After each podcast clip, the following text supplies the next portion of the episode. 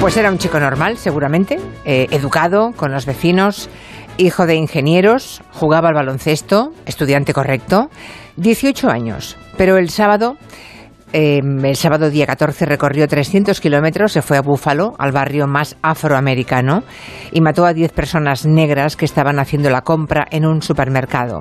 Como dijo Biden, perpetró uno de los delitos de odio por motivos raciales más graves de los últimos tiempos en Estados Unidos. Vamos a hablar en el tiempo de gabinete de la mano que mece la cuna bueno, que mece la cuna y que destruye las neuronas de jóvenes, como este asesino que fue alimentado por teorías conspirativas según las cuales la raza blanca se ve amenazada y es víctima de un genocidio. Sus motivaciones las contó en Internet, en un manifiesto de 180 páginas, y allí está esa famosa teoría del gran reemplazo.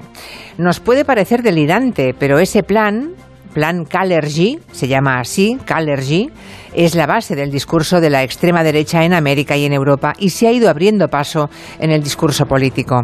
Vamos a hablar del supremacismo blanco y del peligro que corre en la democracia si no estamos atentos y sobre todo si vamos minimizando ese impacto del odio, ¿no? Zanjándolo como si fuera meramente un tema psiquiátrico. Peyton Gendron, así se llama el chico, no es un loco, o no solo es un loco. Los reaccionarios se abre paso en sociedades que defienden derechos de pues, personas negras, mujeres, homosexuales, minorías varias. El poder debiera ser blanco, masculino y heterosexual. ¿Le suena? Nos preguntaremos por el auge de esas corrientes peligrosas que van haciendo mella y hueco en el espacio público.